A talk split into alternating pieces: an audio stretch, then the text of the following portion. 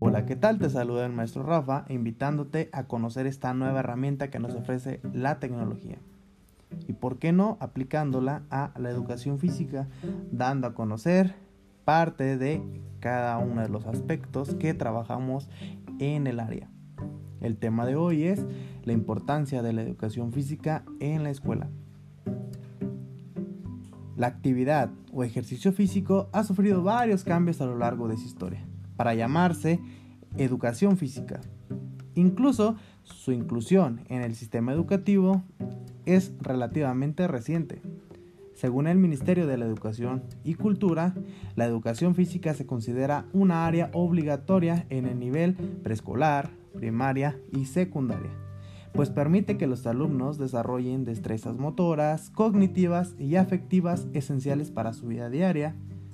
Por lo general, las instituciones educativas desconocen la importancia de la educación física, pero si se estructura como un proceso pedagógico y permanente, se puede garantizar la continuidad para el desarrollo y especialización deportiva de los niños en una vida futura.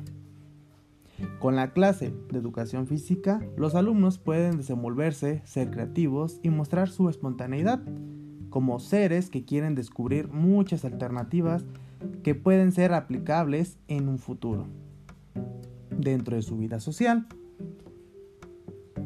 y que no lo pueden lograr fácilmente en otras asignaturas del conocimiento.